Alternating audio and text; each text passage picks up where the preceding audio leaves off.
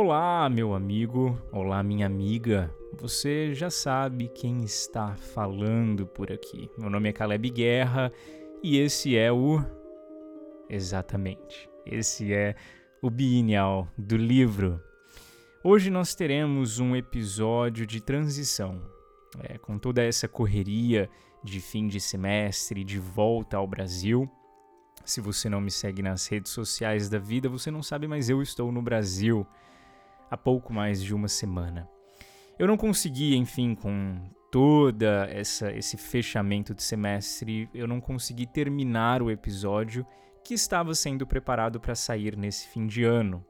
Então eu vou deixá-lo para janeiro. Mas Bienal de verdade não perde a vontade de querer voar, não é mesmo? Então, pensando em você, meu querido, minha querida ouvinte, eu estou aqui com esse episódio especial para contar uma história, uma pequena história que eu escrevi em 2021 e decidi então publicá-la agora. Sim, não só esse áudio, você não vai estar ganhando somente esse, esse podcast, esse episódio aqui, mas no começo dessa semana eu convidei um querido amigo meu chamado Diego Carvalho para ilustrar essa história.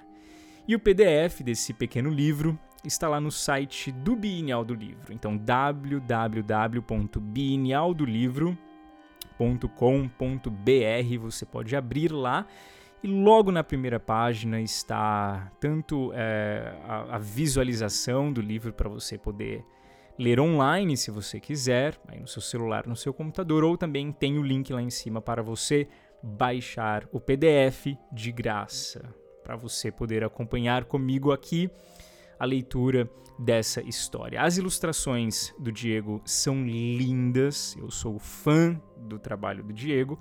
Então você pode tanto pausar aqui rapidinho para ir lá baixar esse PDF para acompanhar essa leitura ou pode escutar primeiro a história e depois ir lá conferir uh, esse livro na íntegra. Como um episódio atípico aqui do podcast, no fim da história não teremos as minhas conclusões sobre ela, que é o formato clássico aqui do Bienal do livro. Então eu espero que hoje, é, ao fim desse, deste episódio, cada um de vocês consiga desenhar para si o significado que você deseja dar para essa história, para esse personagem. Combinado? Não se esqueçam de comentar aqui no Spotify o que vocês acharam dessa história, desse episódio. Me mandem mensagens no Instagram também. E não se esqueçam de assinar o Bienal do Livro na plataforma Catarse. Por apenas a partir de R$ reais por mês você já colabora comigo. Um grande beijo. Deixo você agora com essa história. Até a próxima.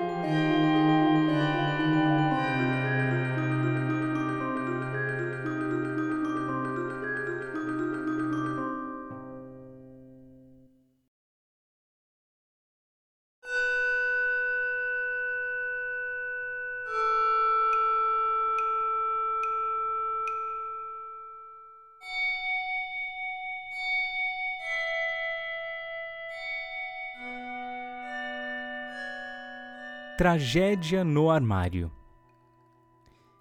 Ele era um menino camaleão dócil.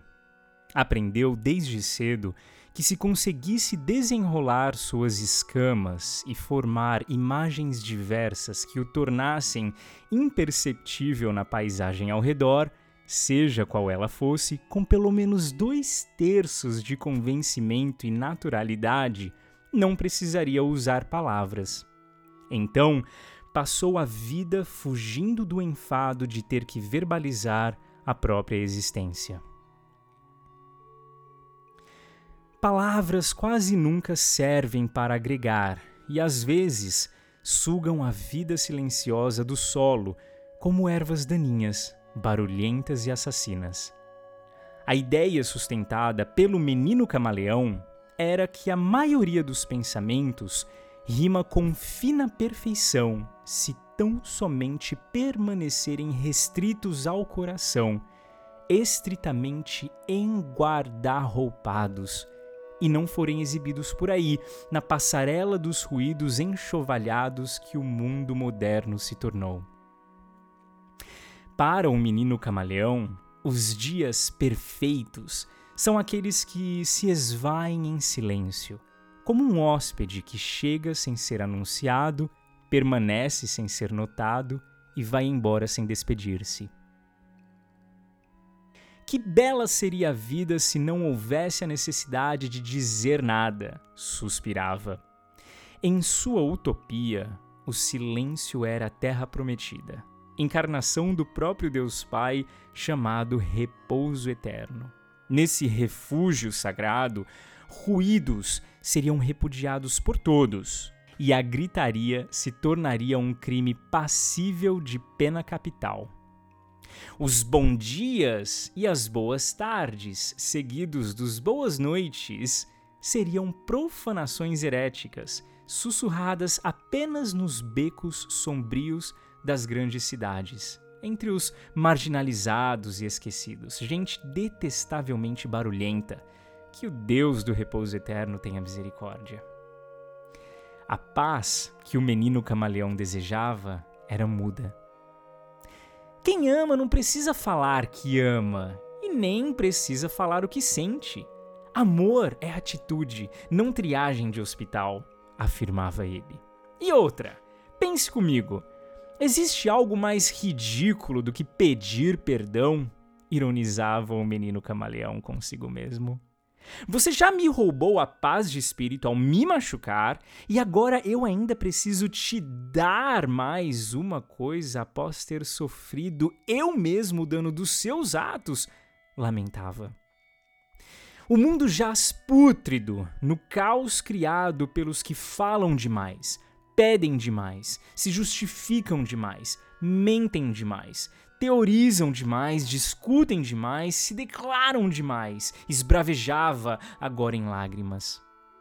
Então, o menino camaleão percebendo seus excessos palavrosos, agitava-se mais uma vez em desespero pela casa, recolhendo todas as palavras que acabara de proferir e, levando-as ao quarto, socava-as todas no guarda-roupas ao lado de sua cama. Que displicência, que tristeza, que desperdício de calmaria e de paz interior, lamentava já arrependido de ter dito que achou desnecessário dizer para reafirmar o que foi dito.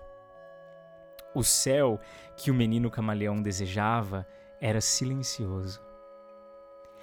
Tímpano sem vibrar seria o nirvana, conquistado após muitos anos de esforço e disciplina contínuos e ininterruptos, e todas as pessoas estariam dedicadas a alcançá-lo contar nos dedos cada uso acidental de suas cordas vocais era o seu esporte favorito. Seu prêmio? O tesouro da monotonia enterrado dentro de si. Seu alvo, sua obsessão, seu amor maior diante do espelho. E a calmaria do eternamente exaltado silêncio no fim do dia só era possível se todas as palavras ditas ou jamais pronunciadas fossem estocadas e esquecidas. Epílogo Um dia, a porta do guarda-roupas do menino camaleão acabou cedendo, e o pior aconteceu.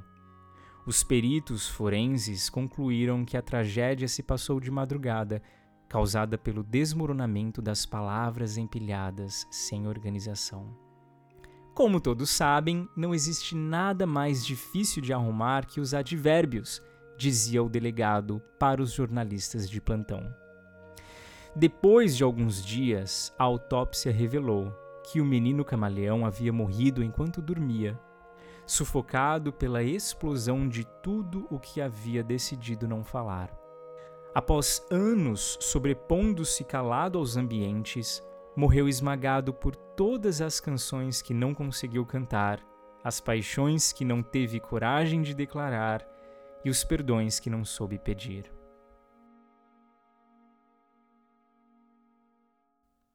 Hoje, morto, ele finalmente tomou posse do seu galardão. Em dois metros debaixo do chão, após ter vivido sem abrir seu coração, selado com uma lápide lisa e sem identificação, em silêncio repousa o menino camaleão. Tragédia no Armário, por Caleb Guerra, ilustração de Diego Carvalho e trilha de Christian Perrota.